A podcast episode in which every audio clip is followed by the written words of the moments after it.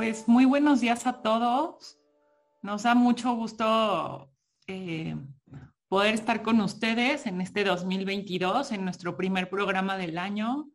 Mariana, qué gusto saludarte y, estar contigo en este, en este programa. Igualmente, Denise, es un gusto volver a estar aquí en, en, este webinario. Ya extrañábamos, esperamos que ustedes también. Y pues con nuevos criterios, con, con muchos temas interesantes y esperemos que así como son interesantes para nosotras, sean para ustedes. Sí, y bueno, también quiero platicarles que en este, a partir de, este año, nuestro blog, em, hicimos un, un, cambio, un ajuste, ¿no? Para, de hecho, eh, pusimos un nuevo nombre que se llama Un vistazo al semanario. Entonces, ustedes han tenido la oportunidad de, seguir el blog. Hemos hecho eh, comentarios más cortos, más precisos de los precedentes esto para que sea más ágil la lectura. Y como sabemos que vamos comentando temas de diferentes materias, laboral, civil, y bueno, en la práctica difícilmente algún abogado tendrá este, todas estas áreas o abarcará todas estas áreas.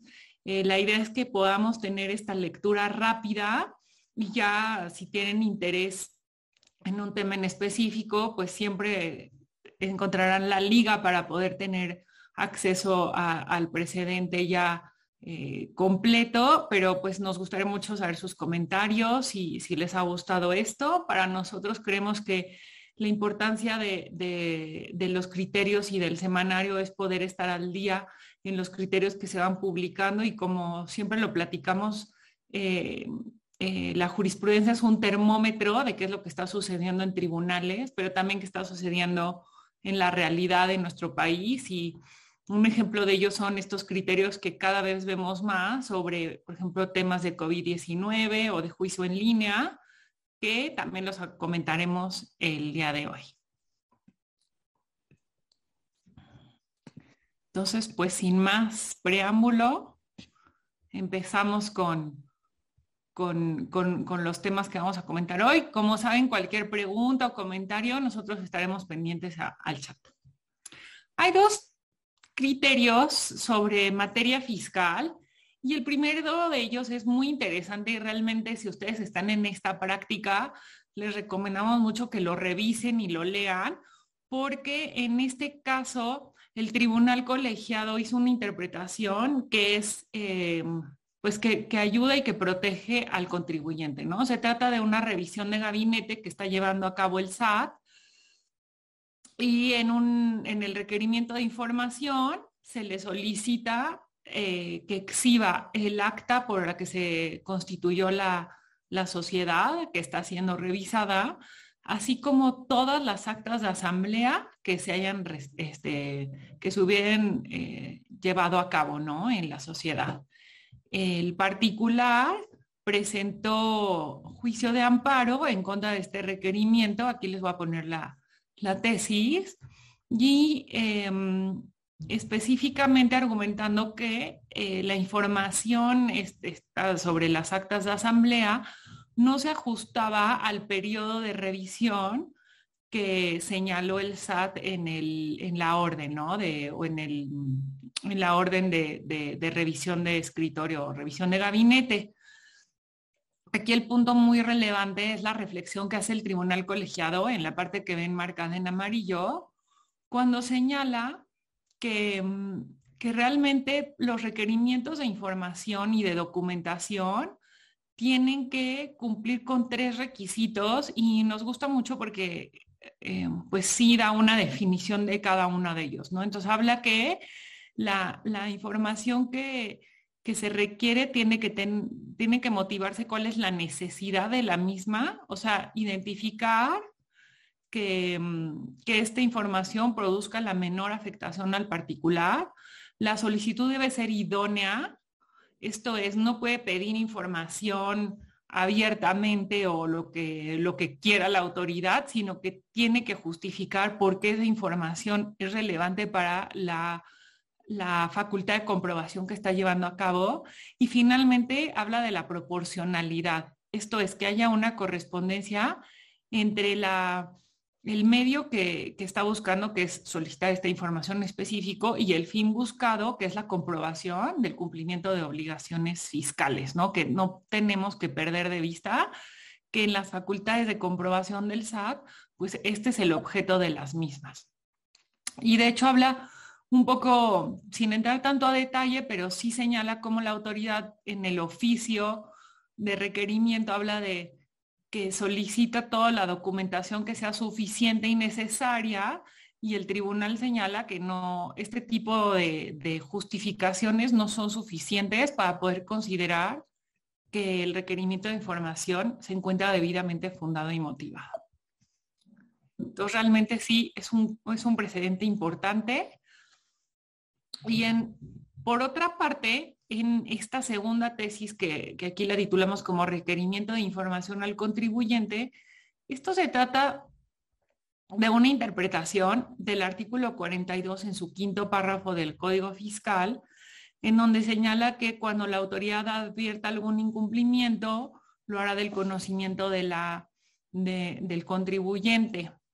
En realidad, si ustedes leen esta, este párrafo del Código Fiscal, no alcanza o parecería que no alcanza a la facultad que está ejerciendo el SAT, que en este caso señalan que con fundamento en, este, en, esta, en esta porción del artículo 42, el SAT le solicitó al contribuyente que le proporcionara el nombre, el RFC y otros datos del representante legal de la empresa y de los integrantes del Consejo de Administración.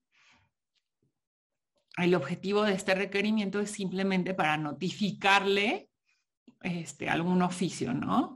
Pero lo que sí vemos es que este pleno de circuito en materia administrativa resolvió que dicho precepto del Código Fiscal sí permite que las autoridades eh, realicen este tipo de requerimientos de información.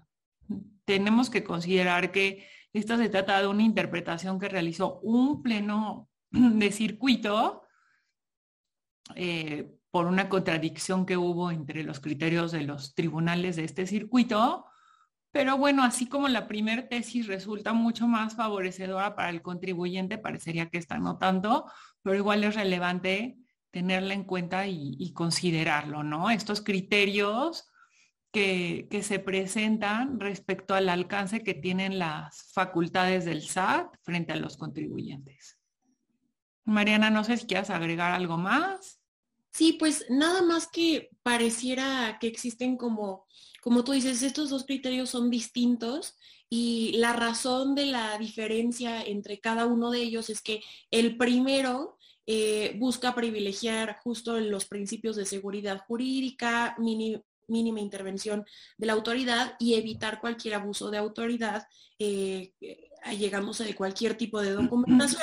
Y en este segundo criterio que acabas de comentar, eh, el objetivo mayor o el objetivo principal es em, obtener la información justo para realizar la, la, notificación y pues bueno, que haya como una mejor operatividad.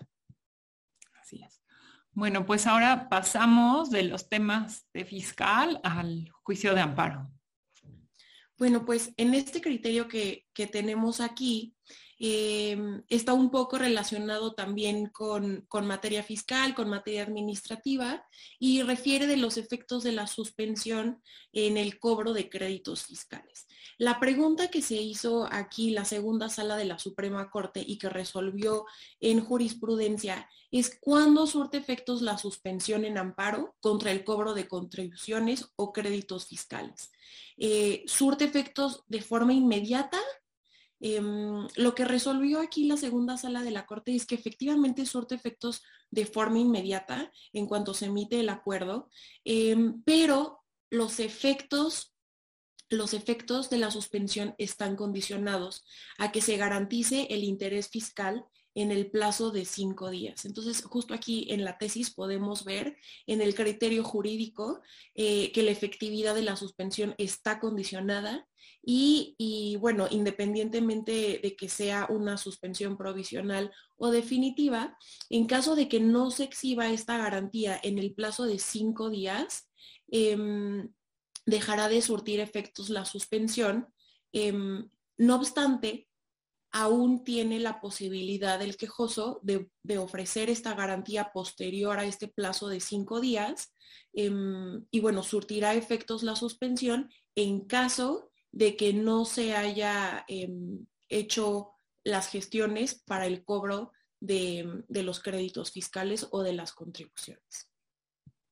Perdón, aquí el punto era si la suspensión surtía efectos por la, por la, por la mera, eh, en el momento en el que el, juez así lo determina, o si surtía efectos hasta que se otorgaba la garantía fiscal. Entonces lo que aclara la segunda sala es no, surte efectos de manera inmediata, pero sí va a estar condicionada a que, a que se otorgue la garantía fiscal. Esto es importante porque en el caso de que el contribuyente no otorgase la garantía dentro de los cinco días pero lo hace después, entonces no pierde el derecho a tener esta suspensión, ¿no? O sea, podría ah, este, eh, eh, tener este beneficio o el beneficio de la medida cautelar después, como decía Mariana, siempre y cuando el SAT no haya iniciado eh, el cobro del crédito, ¿no? Pero creemos que este, este criterio es relevante y, y sobre todo muy práctico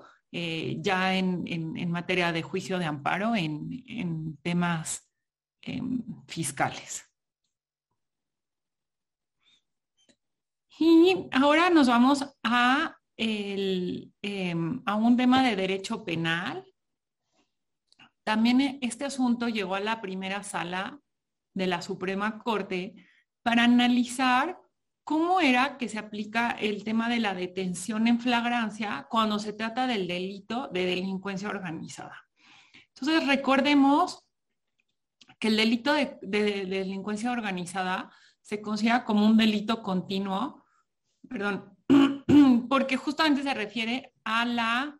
Em, al el delito como tal es cuando un cierto número de personas se reúnen para la comisión de otros delitos, ¿no?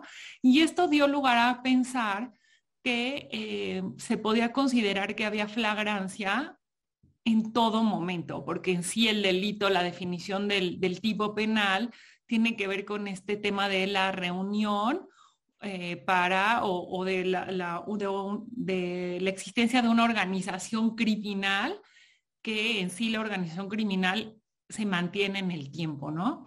Sin embargo, al analizar este tema, la primera sala dijo que no puede considerarse que existe flagrancia en todo momento, a pesar de la naturaleza que tiene el delito de delincuencia organizada, sino que solo se podrá considerar que hay una detención en flagrancia si la persona que forma parte de este grupo es detenida al momento de cometer otro delito o después de cometerlo, ya sea, por ejemplo, un secuestro o un tema de narcotráfico, etcétera, ¿no? Entonces, es un requisito que sí esté cometiendo un, delito en específico o inmediatamente después de cometerlo para considerar que existe flagrancia. Eh, esto se, señala porque em, la primera sala dice, bueno, tiene que haber un, un orden jurídico que realmente proteja eh, la libertad personal y esto no se cumpliría si se tuviera la, interpretación distinta, ¿no? Entonces, en otro momento, si, si no se está cometiendo un delito en específico, el Ministerio Público necesariamente tendría que solicitar al juez que se emitiera una orden de aprehensión para poder llevar a cabo la detención de algún integrante de, de un, de un grupo de delincuencia organizada. Mariana, no sé si tú quieras agregar algo más a este tema. Sí, pues eh, nada más comentar que justo en la tesis dicen que em, podrá detenerse en flagrancia la persona cuando esté realizando algún acto que permita relacionarle con la organización criminal. Y pues a mí me llamó mucho eh, la atención este tipo de redacción porque al final de cuentas en esta tesis no se determina eh, cuáles serían estos actos relacionados, ¿no? O sea, qué acto debe de cometer la persona relacionada con la delincuencia organizada para poder vincularla en ese momento lo suficiente o con el estándar suficiente para sostener que se trata eh, de flagrancia, ¿no? Entonces, como que llama la atención saber qué interpretación podrían darle los tribunales a esta parte del criterio. Así es. Bueno, y entonces seguimos con, con este tema de derecho laboral.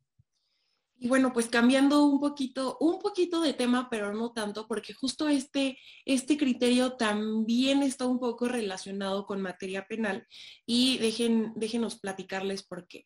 En, este criterio, en esta tesis aislada conocida por un tribunal colegiado, eh, llegó el caso de una persona que se ostentó de forma falsa como trabajador y promovió un juicio laboral por despido injustificado.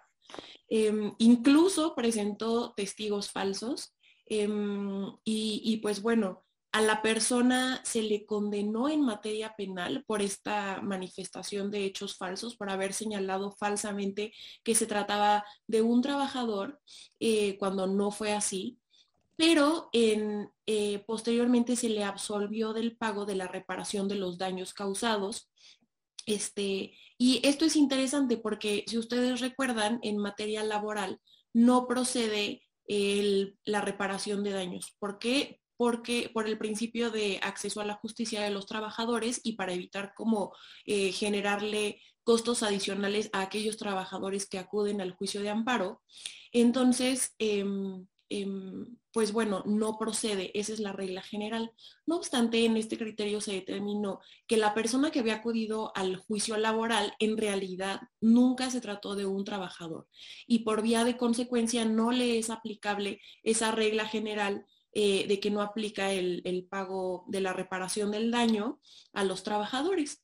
Eh, este criterio pues es interesante em, porque contiene esta excepción y favorece el derecho constitucional de las víctimas a la reparación del daño, en este caso el, supuesto patrón, ¿no? Eh, cuando, cuando de los hechos se desprende que el sentenciado no era trabajador. Y justo aquí en este, en este apartado de la tesis podemos ver que esta regla general en el que no procede el pago de la reparación del daño debe ceder ante el derecho constitucional de las víctimas u ofendidos del delito de obtener una reparación del daño. Eh, esto cuando se determine de los hechos que el sentenciado nunca tuvo la calidad de trabajador. No sé, Denis, si tú quieres añadir algo. Sí, a mí, a mí realmente como que en un principio me llama la atención que se hubiera tenido este criterio de no condenarse a la persona al pago de, daños, ¿no? Y de, aquí como lo vemos, de daños y también de costas.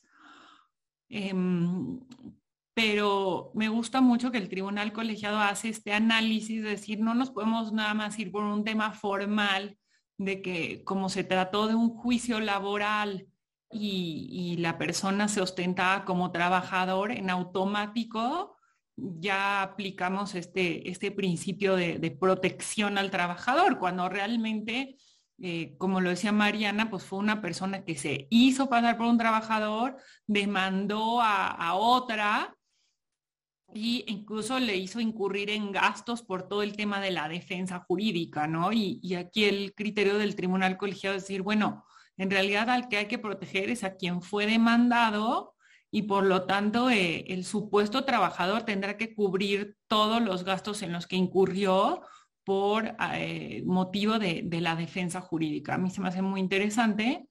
Y también vemos que va en esta línea que ha seguido la, Corte, pues sobre todo desde el año pasado, en la importancia de la reparación del daño y los derechos de las víctimas, ¿no? Que, es un tema que en materia penal lo hemos visto de manera repetida.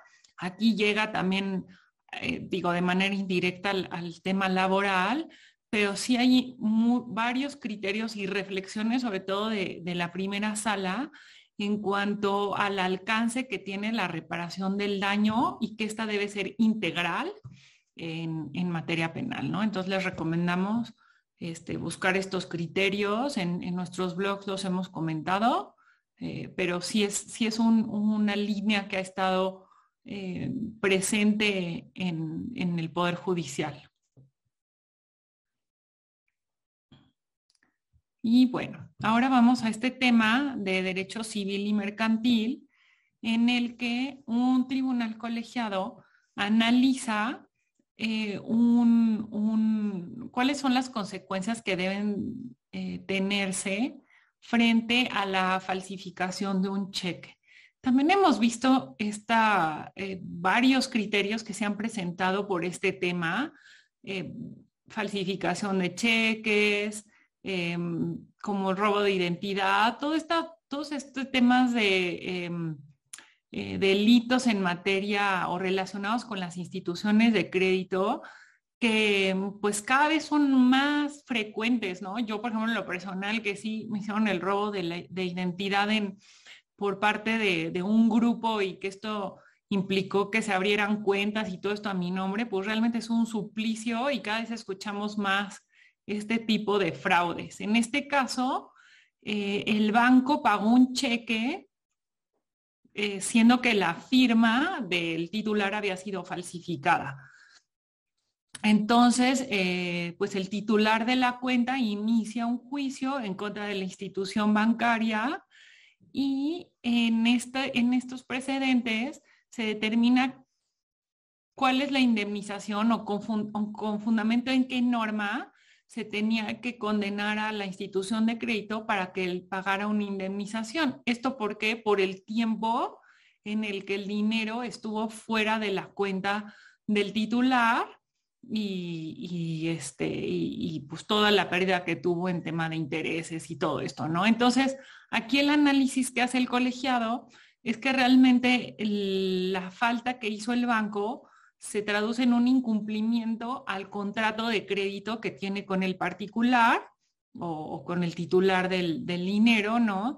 Y por lo tanto, y bueno, y que como resultado de esta obligación, la institución bancaria o el banco tiene la obligación de conservar los recursos del cuentaviente, por lo tanto no tenía que o tenía esta obligación de asegurarse de a quién los pagaba y señala que el pago de, de la indemnización eh, debe fundamentarse en la Ley General de Títulos y Operaciones de Crédito como un pago de daños y perjuicios y no como un pago de intereses moratorios.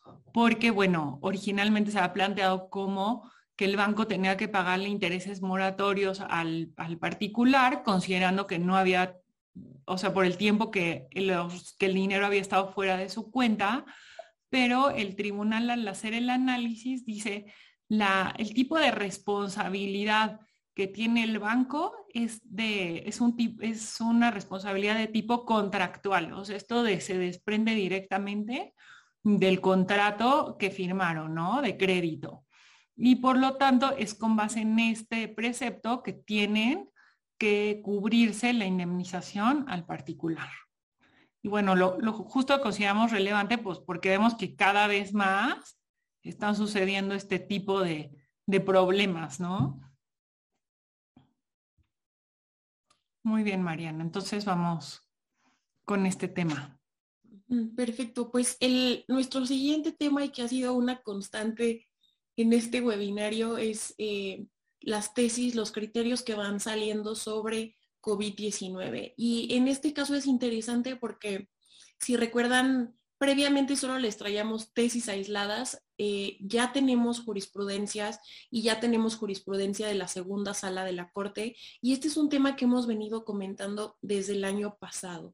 Eh, este tema refiere a todos los amparos que se estuvieron promoviendo por parte de trabajadores, em, trabajadores em, del sector salud o trabajadores de otro tipo de organismos como lo son Pemex, este, en, donde, en donde estos trabajadores solicitan a sus patrones, a sus respectivos patrones, que se les autorice el resguardo domiciliario como una medida de prevención contra el COVID por tratarse de eh, trabajadores vulnerables. Como sabemos, pues eh, em, se, se han emitido eh, acuerdos por parte del gobierno en donde se insta a la, a la población vulnerable pues a mantenerse en resguardo domiciliario por el COVID-19, por el, sobre todo por el riesgo intrínseco que tienen. Eh, entonces, en este caso, la, Suprema Corte analiza, y aquí podemos ver este, también la información sobre las tesis en la parte amarilla. Este, justo, justo abajo por si alguno quiere consultar también como el registro o más información al respecto. Em, entonces, en esta tesis, la segunda sala define el carácter con el que actúa eh, un hospital público en su carácter de patrón por no autorizar a un trabajador vulnerable a que se mantenga en resguardo domiciliario. Entonces, eh, aquí es interesante porque eh, esto constituye un acto de autoridad, el que un patrón te diga como trabajador no puedes permanecer en resguardo domiciliario es un acto de autoridad susceptible de llevar al juicio de amparo.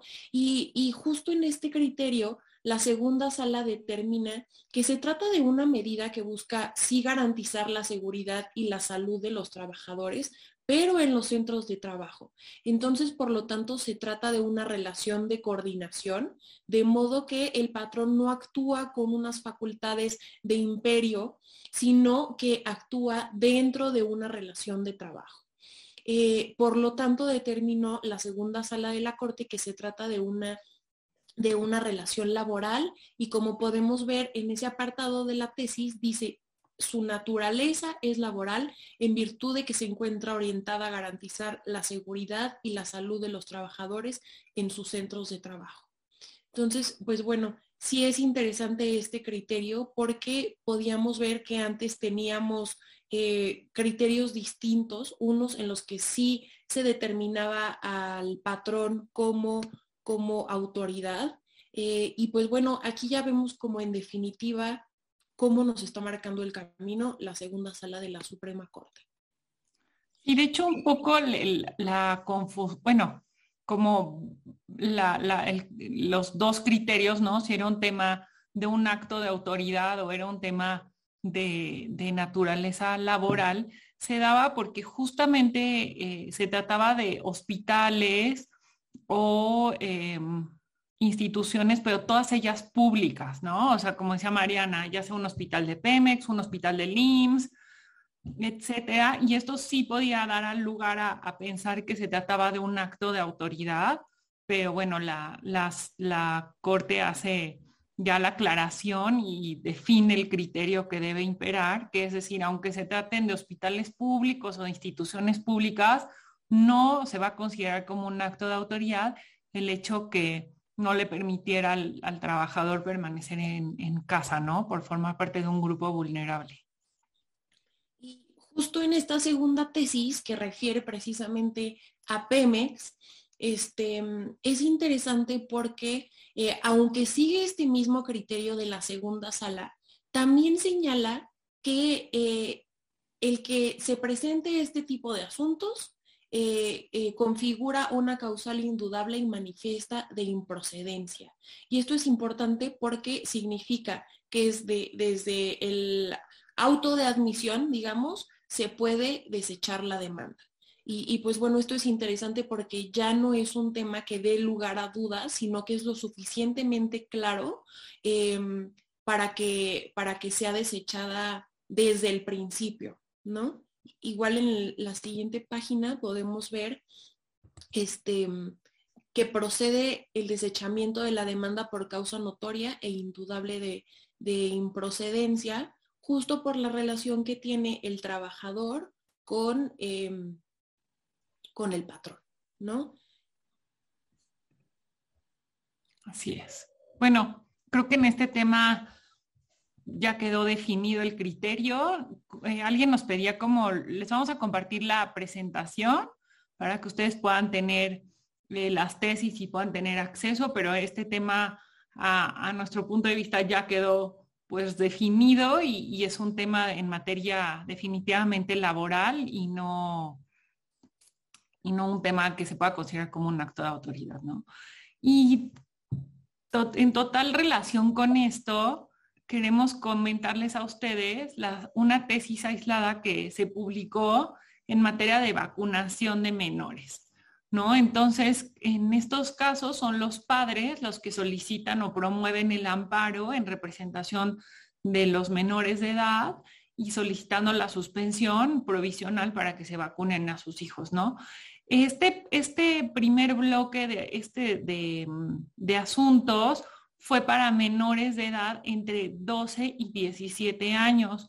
Recordemos que el año pasado la COFEPRIS eh, aceptó o dio la aprobación para el uso de la vacuna Pfizer en este grupo de edad.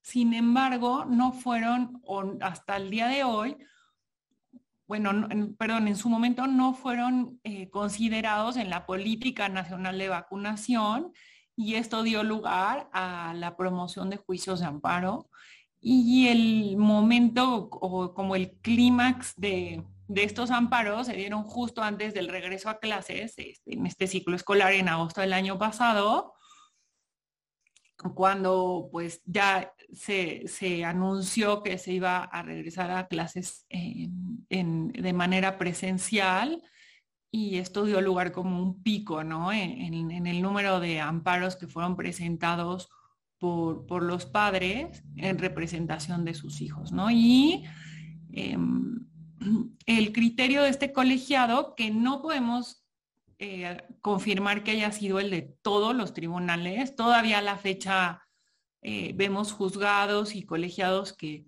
que han negado esta medida o esta orden de de, obligar a las autoridades a que se vacunen, pero sí hubo, un, como les digo, un, tiempo en donde hubo muchos, muchos casos de amparos concedidos, ¿no? En este sentido.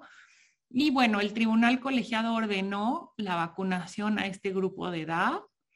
Eh, habla de em, como esta justificación, ¿no? Uno, eh, que el regreso a clases puede ser un riesgo a la vida de los menores y por lo tanto era importante que pudieran tener acceso a la vacuna.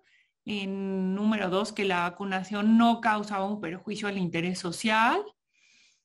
Eh, el siguiente argumento es decir, que un niño de 12 a 17 años tiene el mismo derecho a ser vacunado que eh, respecto al grupo de población mayor de 18 años, ¿no? Y realmente, mm, si lo analizamos, pues no hay una justificación real o científica por la que eh, se hiciera esta diferencia o diferenciación entre estos, este grupo de edad. Si bien inicialmente eh, se hizo la distinción porque la vacuna en sí misma no estaba aprobada, pero por un tema eh, médico de salubridad, en cuanto quedó aprobada, pues queda un poco sin, sin argumentos el decir por qué sí a un joven de 18 años y por qué no a uno de 17, ¿no?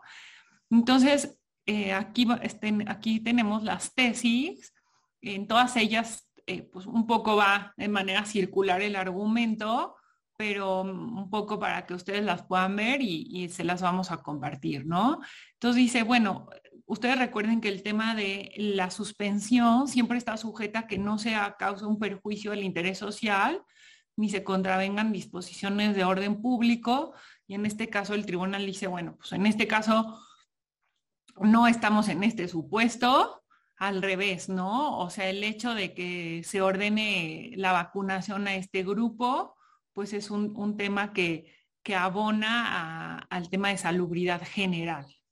Entonces, eh, y de hecho aquí vemos, ¿no? Señalan y citan que el 24 de junio de 2021 se anunció por parte de la COFEPRIS eh, la autorización del uso de esta vacuna e incluso ya se había incluido en, la política nacional de vacunación. ¿no? Entonces dice, bueno, pues si la vacuna cumple con los requisitos de calidad, seguridad y eficacia, no hay una razón que justifique el que no se eh, aplique la vacuna a este grupo de edad. Eh, por otra parte, en este, en, este, en otra tesis, ¿no? Se habla de que se tiene em, el, sustento a través de opiniones de expertos y, bueno, en este, en este sentido se ha habido estas opiniones de la conveniencia y de la necesidad también de, eh, vacunar a los menores de 17 años.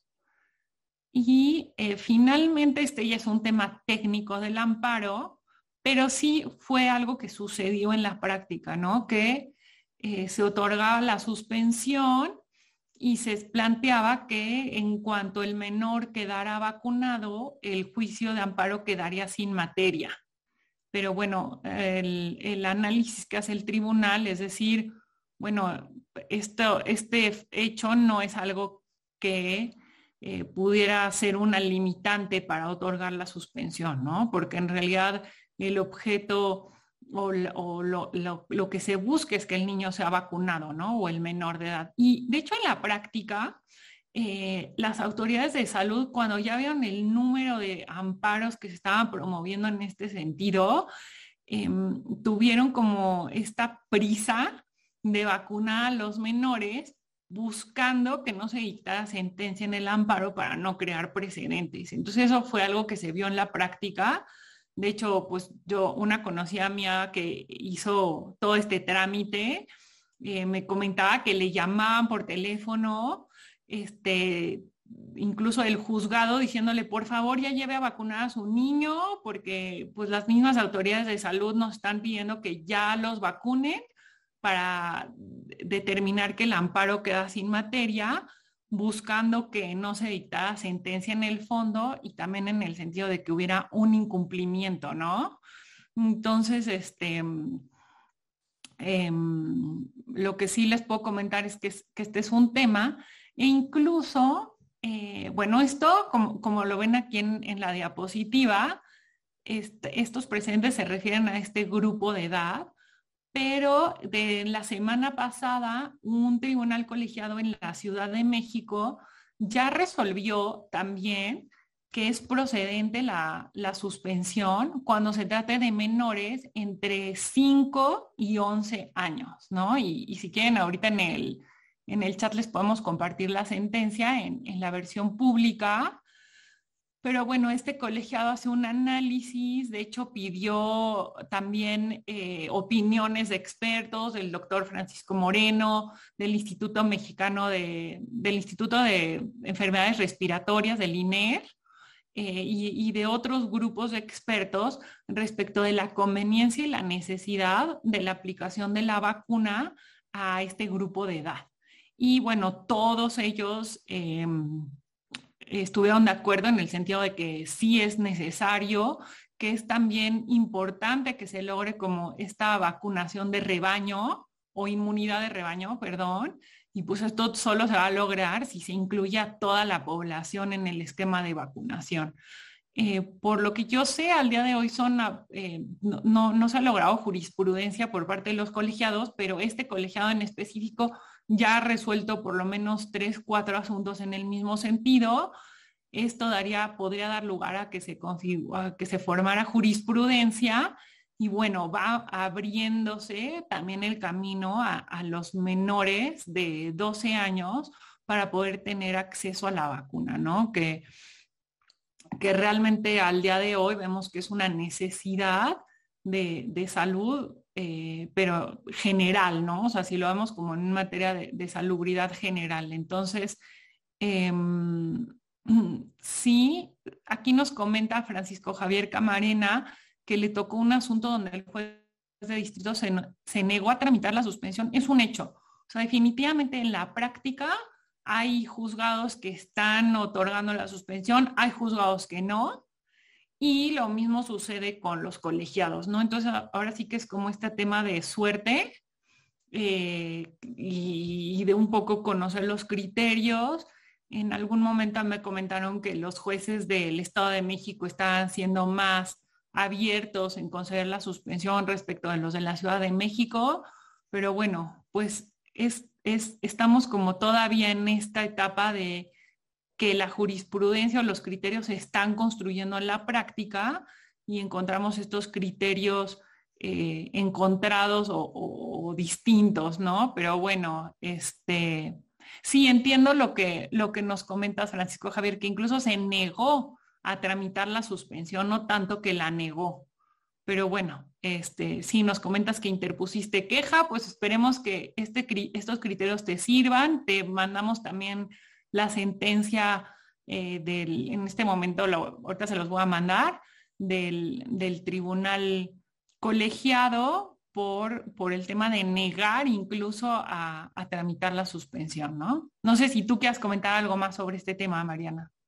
Sí, pues bueno, nada más em, comentar que a mí me llama la atención cómo ya se está retomando e, ese, ese criterio emitido por la primera sala, que señalaba que los jueces deben de tomar en cuenta eh, en su proceso de decisión los avances de la ciencia y la tecnología que puedan presentarse eh, a través de los expertos, ¿no? Eh, y, yo creo que eh, el que se esté incorporando en este proceso de decisión, como todas las opiniones de los expertos, es algo que hemos estado viendo de manera reiterada, sobre todo si nos remontamos al año pasado, esos, este, esas sentencias emblemáticas que sacó la Suprema Corte en donde analizaba temas complejos como la objeción de conciencia, este derecho a la vida, aborto, todos estos, en donde vemos que eh, los jueces para, para, que puedan tomar una decisión ya es indispensable que tomen y se basen en estos conocimientos eh, de expertos ya sea en materia de salud o en otras materias, como este es el caso que lo estamos viendo. Siguiendo esa línea, eh, es, muy probable que en cuanto estos expertos emitan aprobación para la vacunación de menores de 12 años, pues esto pueda verse reflejado en criterios de los tribunales. Digo, siguiendo, siguiendo esa línea es una posibilidad. Sí, el otro tema es que vemos que esto no ha llegado a la Corte, entonces, bueno, mientras no llegue a la Corte, por una parte se pueden tener como estos criterios en contra, pero también se puede lograr un criterio a favor, ¿no? Porque en el momento en el que ya se establezca un criterio, como en el caso de la naturaleza de la impugnación por parte de los trabajadores, pues ya queda cerrada la puerta, ¿no? Entonces también hay que considerar que pues ahorita estamos en este en esta ventana o en esta ventana de oportunidad que si bien puede ser positivo para algunos, puede ser negativo para otros, pero pues al final sí es una ventana de, posibilidades para eh, la, buscar la, vacunación de los menores de edad hasta que ya mm, la autoridad sanitaria lo, lo, reconozca y ya lo implemente, ¿no? De manera abierta a la población. Ahorita está abierta en algunos estados para adolescentes de 15 a 17 años y en caso de comorbilidades de entre 12 y 14, pero es lo, lo, el avance que se ha tenido, ¿no? No se ha logrado mayor avance, pero yo en lo personal sí creo que todo este ejercicio de amparos por parte de los padres de familia es lo que está empujando a las autoridades a reaccionar, ¿no? No sé cómo veas tú esto, Mariana. Sí, completamente. Yo creo, yo creo que se están abriendo los caminos y es justo gracias a que muchas personas están promoviendo juicios para poder lograr la vacunación de sus hijos menores de edad. Sin ello no podríamos tener estos criterios. Claro que ahorita todavía, digamos, es una moneda al aire. Nos hace falta definitivamente un criterio de la Corte eh, que marque el camino y pues esperemos que se emita pronto si es en sentido favorable, ¿no? Exacto, sí, eso sí. Muy bien, pues digo, es un tema que nos encanta, pero tenemos que seguir y pasar pues a otros temas tal vez más formales, pero bueno, que en la práctica jurídica son importantes también. Pues este, este otro criterio que les traemos es una jurisprudencia de pleno de circuito em, y es sobre el derecho de petición y amparo.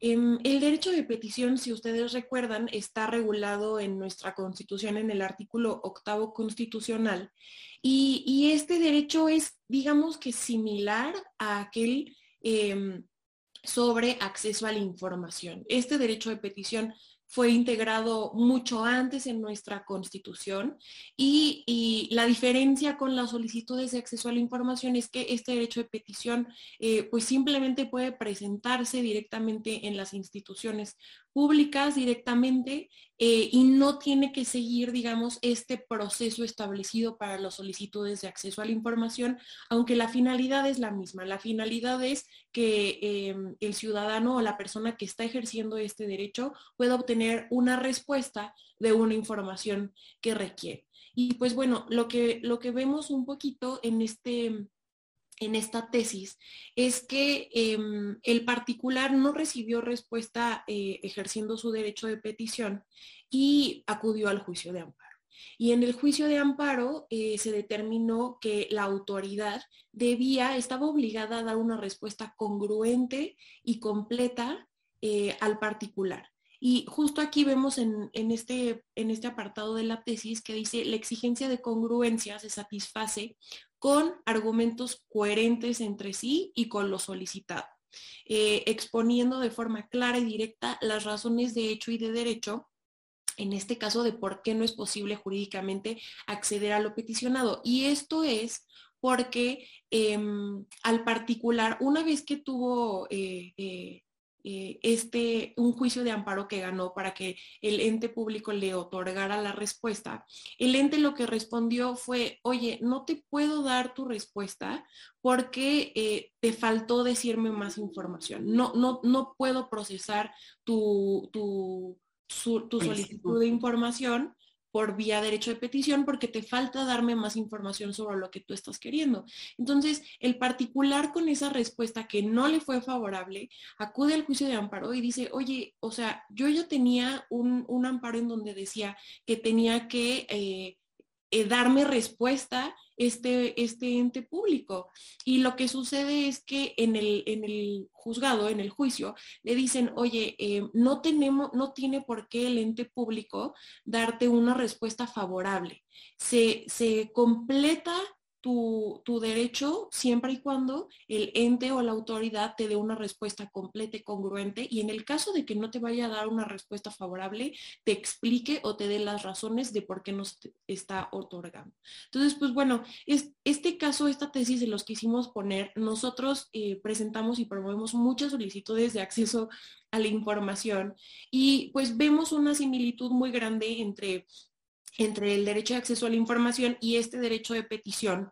Y podría ser aplicable este criterio a las solicitudes de acceso a la información. Es decir, si tú promueves tu solicitud de acceso a la información y no te dan la información, se ordena que se entregue la información y cuando te está entregando la información el sujeto obligado, eh, te, te, dice que te faltaron requisitos o te faltó información, pues bueno, hasta ahí, hasta ahí termina eh, la protección que tienes, ¿no? No, no te asegura que te vayan a dar una respuesta favorable. Y pues bueno, esto compartírselos un poco, no sé de mí si tú quieras abonar algo de aquí. No, simplemente esta parte como decir que el derecho de petición no alcanza a poder exigir una resolución a favor, ¿no? O favorable al particular, sino se acota al derecho que tienen todos los particulares de recibir una respuesta por parte de la autoridad y en este queda muy claro, eh, bueno, este, criterio, ¿no? O el alcance de, este derecho previsto en el artículo octavo constitucional. Igual voy a aprovechar para regresarme un poquito porque Rodrigo Pérez Salazar nos, nos por una parte nos dice que todavía falta, falta todavía para que se formen los plenos regionales. Sí, esta parte pues es, es un tema de la reforma al Poder Judicial eh, de hecho, Mariana y yo tenemos pendiente cómo, hacer este análisis y, lo incluiremos en nuestro siguiente programa de en dónde va o en cómo ha avanzado la implementación de la reforma al Poder Judicial, ¿no? Porque vimos que, se, hicieron cambios desde la Constitución y en la ley, y en la ley orgánica, pero todas están pendientes eh, que se emitan acuerdos por parte del Consejo de la Judicatura Federal, que esto es como el la condición para que ya se implemente al 100% esta reforma, ¿no? Pero bueno, independientemente de los plenos regionales, pues ahorita siguen actuando los plenos de circuito que se dan a la tarea de eh, analizar las contradicciones de criterios que existen eh, entre los tribunales de un mismo circuito, ¿no? Que al final eh, parecería que, nada más es un cambio de nombre y en la integración también, eso sí, pero actualmente pues la función la siguen, la, realizan los plenos de circuito y, le pasarán la estafeta a los plenos regionales en su momento, ¿no? Y por lo que tú nos comentas de la vacunación de menores, em, nos dicen, ¿piensan ustedes que una vez conformados criterios contradictorios de tribunal colegiados, se podrían recibir a trámite las denuncias por contradicción de tesis? Pues sí, definitivamente estos asuntos llegarán a los plenos de circuito conforme se vayan creando o consolidando estos criterios. También recordemos que no todos los tribunales se dan a la tarea de formular eh, criterios para que sean publicados en el semanario, ¿no? Y, a veces nosotros lo hemos muy repetido, Mariana y yo, cuando ya analizamos de qué tribunal viene el criterio y, son ahí un poco, eh, no los mismos, pero sí algunos, pocos, los que de manera repetida van generando criterios de los asuntos que resuelven. Entonces, ese también es un tema, no, no todos los asuntos que se tramitan se traducen en un criterio que se publica, ¿no? En, el semanario. Entonces, este, esto hace a veces un poquito más difícil que se denuncie una contradicción, pero bueno, este, definitivamente en algún momento se va a llegar a hacer esta, este análisis en algún pleno de circuito en, en el país y nos preguntas que a quién le aplicaría ya este criterio, ¿no? Si a los asuntos que se tramiten o que se estén tramitando con posterioridad a, que se dicte la resolución, pues definitivamente es así, ¿no? Ya hacia atrás ya se tiene como cosa juzgada y en caso que hubiera un criterio de un pleno de circuito, pues eso más bien iría hacia adelante, ¿no? Este, mm, sí, Felipe Ochoa nos decía, sería muy bueno el programa de cómo va la reforma judicial. Pues sí, lo, tenemos, lo vamos a incluir en nuestros siguientes blogs, pero también lo vamos a retomar en nuestro programa de marzo. Entonces, este, los invitamos para, para que nos acompañen. Y eh, no sé si tú tengas como algo más de este tema, Mariana. No, ya sería todo. Este, ya también tenemos un poquito el tiempo encima. Y yo creo que sí sería interesante que pudiéramos este, platicarles de otros criterios también que hemos encontrado, eh, sobre todo en el juicio de nulidad. Sí, voy nada más a, retomar el comentario que nos hace Irma Guerrero. Dice, considero que también debería de ser indemnizado referente al, criterio de la reparación del daño en materia laboral. Y dice, considero que también debería de ser indemnizado por la reparación del daño al trabajador si se niega a reinstalar al trabajador o si no lo reinstala en un tiempo prudente, quizás a los dos años después de la ejecución, porque hay muchos patrones que no reinstalan a los trabajadores, sobre todo el gobierno, y así pasan los años y el trabajador, aunque tenga el 2% de intereses, como lo marca la ley, no es suficiente. Y además parece una burla por parte de los patrones a la autoridad y al trabajador. Pues sí, Irma, en realidad tienes razón y es muy interesante este planteamiento que tú haces, como de mm, hacer un análisis de la reparación del daño, no solo estrictamente en materia penal, sino también en, materia laboral. Y pues definitivamente es todo un tema este de la reinstalación de los trabajadores, ¿no? Y, cómo juegan con, con, este tema los, los patrones, pero creo que es muy interesante el análisis que tú haces y ojalá que tengamos como un tribunal, que, o sea, que esto se pueda llevar ya a un juicio, ¿no? Voy a seguir adelante en estos, en estos temas y en este segundo bloque, eh, un tribunal colegiado hizo un análisis de si en el juicio de amparo, en el juicio de nulidad, perdón, se pueden aplicar los criterios que se, han, que se tienen para materia de amparo, eh, específicamente en lo que hace al análisis que tiene que hacer la sala, en este caso el Tribunal de Justicia Administrativa, al momento de admitir un juicio de nulidad, ¿no? Entonces, em, aquí lo que se planteó, se impugnó una norma ¿no? Y el tema de debate era si se trataba de una norma autoaplicativa o heteroaplicativa, y por lo tanto si eh, era el momento procesal oportuno para eh, impugnar la norma.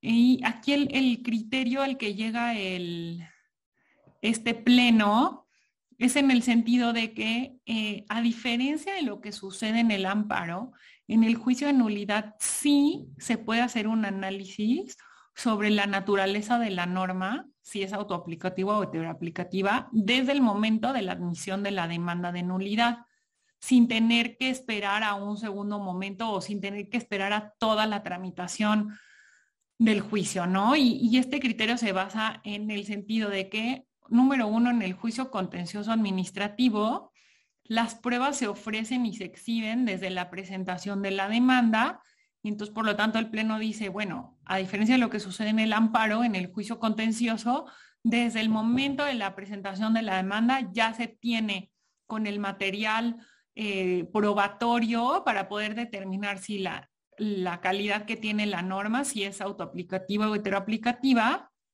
y por lo tanto pronunciarse si hay interés jurídico por parte del amparo, digo, por parte del demandante. Em, para promover este tipo de juicio, ¿no? Entonces, eh, un poco la, mm, el criterio importante es que señalan que no se puede eh, aplicar por analogía los criterios que existen en materia de amparo para eh, la materia de contencioso administrativo, específicamente en lo que hace al desechamiento y bueno, y concluye también la segunda parte de que el análisis de la naturaleza de la norma sí se puede realizar desde el momento de la admisión de la demanda y no se tuviera que esperar a que se tramitara el juicio y se pronunciara de esto hasta, hasta el dictado de la sentencia, ¿no? Y seguimos con el siguiente tema, Mariana. Sí, este, mm, igual comentar justo que eh, en el juicio de amparo, si recordamos, es justo eh, muy diferente porque eh, la regla general es que se analice de fondo pues antes de un desechamiento, ¿no? Y solamente el desechamiento procede desde el inicio cuando haya una causal de improcedencia indudable y manifiesta. Y aquí en el juicio de nulidad, pues como se integra de una forma distinta, como se tienen estas pruebas desde el principio, pues sí da pie a que haya este tipo de análisis desde un inicio, a diferencia del juicio de amparo. Em, pues bueno, y continuar con el siguiente con el siguiente criterio. Este, este criterio también se trata de una jurisprudencia de pleno de circuito y es, interesante porque em, eh, este criterio ya se ha sostenido antes eh, en, otro, en otros plenos de circuito y se va ampliando al resto del país y pues bueno, es interesante que lo tengamos en el radar, eh, en tanto que pues bueno, es una realidad. En este caso, el pleno de circuito eh, resolvió, determinó que en el juicio de, de, nulidad, las adras deben dar preferencia al estudio y análisis de los conceptos relacionados con el fondo del asunto, aun cuando el particular haga valer eh, argumentos sobre vicios formales eh, que anulen la resolución que se está impugnando. Entonces, ¿qué, es lo que estamos viendo? igual si nos, si nos vamos a la tesis, Em, podemos ver que em, si, bien, si bien se tienen que analizar todos los argumentos por parte de las salas, le da un mayor beneficio al particular eh, el que se analicen y se conceda la nulidad por argumentos relacionados con, con el fondo del asunto. Eh, esto porque, sabemos que aun cuando se conceda eh, la nulidad por vicios formales, queda salvo en muchos casos la posibilidad de la autoridad de volver a intentar una acción contra el particular. En cambio, cuando se trata de una resolución de nulidad por vicios en el fondo del asunto, eh, ya no tiene esta posibilidad la autoridad de volver a intentar una acción contra el particular. Entonces, este, este, este criterio es interesante porque sin duda tiene base en los principios de mayor beneficio y de justicia completa. Em, en el que, pues bueno, se, da prioridad a estos conceptos de anulación de fondo em, para el mayor beneficio del particular. Sí, y esto lo hemos visto mucho en el Tribunal Federal de Justicia Administrativa. Y lo interesante de este criterio es que lo resuelve para el Tribunal de Justicia Administrativa de Jalisco y como decía Mariana, pues cada, pues cada vez se va ampliando más este criterio a nivel nacional, no solo en el orden federal, sino también en, los estados, ¿no? Y ya para cerrar, queremos compartirles estos dos criterios en materia de juicio en línea que eh, pues también van a ver que tiene relación con el tema de COVID, porque pues esto ha dado lugar a que haya más, eh, mucho más la tramitación, por lo menos del juicio de amparo en línea, ¿no? Entonces, por una parte, en el, en el primer criterio se analiza un particular eh, solicitó eh, recibir las notificaciones del juicio a través de correo electrónico. Aquí tenemos que hacer la diferencia que por una parte el juicio se puede tramitar totalmente en línea, ¿no? Y que todas las notificaciones se hagan a través del portal de servicios en línea del, del Poder Judicial, pero en este caso el particular, por un escrito sí presentado a través del portal eh, de servicios del, sistema en línea señaló que se le hicieran las notificaciones por correo electrónico, ¿no? Y señaló sus correos electrónicos. Y, este es un tema que hemos visto mucho porque, por ejemplo, ha habido casos en que las autoridades presentan recursos a través de su correo electrónico institucional y en todos estos casos se ha resuelto que esto no tiene ninguna validez, pero aquí el punto fino es que solicitó el particular que se le notificara, ¿no? Recibir las notificaciones. Entonces, aquí eh, veíamos que era un, asunto en materia eh, civil y era necesario que se le notificara cierta resolución al particular para que siguiera el trámite del asunto, ¿no? Y entonces incluso el quejoso o una de las partes más bien le dice al juez, oye, el, este, el tercero interesado ya solicitó, ya autorizó que tú le notificaras por a través de correo electrónico, hazlo, porque si no se está deteniendo la tramitación del juicio, ¿no? Y aquí el tribunal colegiado dijo, sí, vamos a aceptarlo. Si el mismo particular ya señaló como medios de notificación el correo electrónico, entonces el juzgado puede hacerlo de esta manera a fin de avanzar en la tramitación del juicio, que sabemos cómo se han ido deteniendo los, el trámite del juicio ah, por, a causa de la contingencia. Entonces lo que vemos en este criterio es esta búsqueda de los tribunales de favorecer las herramientas electrónicas y tecnológicas, siempre y cuando haya un elemento de seguridad jurídica en cuanto al uso de las mismas, ¿no? Y creo que este es como, como el tema central. No es que siempre se vaya a favorecer el uso de las herramientas tecnológicas, pero aquí se dice sí se puede flexibilizar el trámite eh, siempre y cuando haya un auto, hubo una aceptación y una solicitud expresa de, del particular de recibir las eh, notificaciones de esta manera. Y el segundo criterio va en, otra línea, ¿no, Mariana? Pues bueno, em, justo, justo este asunto tiene eh, algo similar con el que comentaba la licenciada Denise, y es que eh, ambos tienen la finalidad de que continúe el juicio, ¿no? Em, así como en la primera tesis se busca que no se detenga el juicio eh, eh, en tanto que, no sé si recuerden, pero justo durante la pandemia, cuando estábamos en el semáforo rojo, eh, los juicios se estaban tramitando únicamente de forma en línea, eh, bueno, los asuntos urgentes de igual forma, pero todos aquellos que no se tramitaran de forma digital estaban detenidos, ¿no? Entonces, pues este segundo criterio que les traemos, esta jurisprudencia, también tiene la misma finalidad, que es la continuidad del juicio, ¿no? No detener no detener la actuación de los tribunales. Entonces, pues bueno, en este criterio particularmente se refiere a este momento de semáforo rojo por COVID-19, en el que recordemos que habían unas restricciones mayores, ¿no? Eh, de movilidad y de todo en general. Entonces, en este caso, lo que sucedió es que se promovió una demanda de amparo en línea eh, durante el semáforo rojo por COVID-19, pero no se adjuntó la firma electrónica este, del de, quien estaba demandando. ¿No? Entonces, eh, ¿qué es lo que sucede? Nosotros sabemos que existe un criterio de la Suprema Corte emitido de forma previa a la pandemia por COVID-19, en el que señalaba que si se promovía en línea una demanda de amparo sin eh, la firma electrónica, debía de desecharse sin requerir a la persona.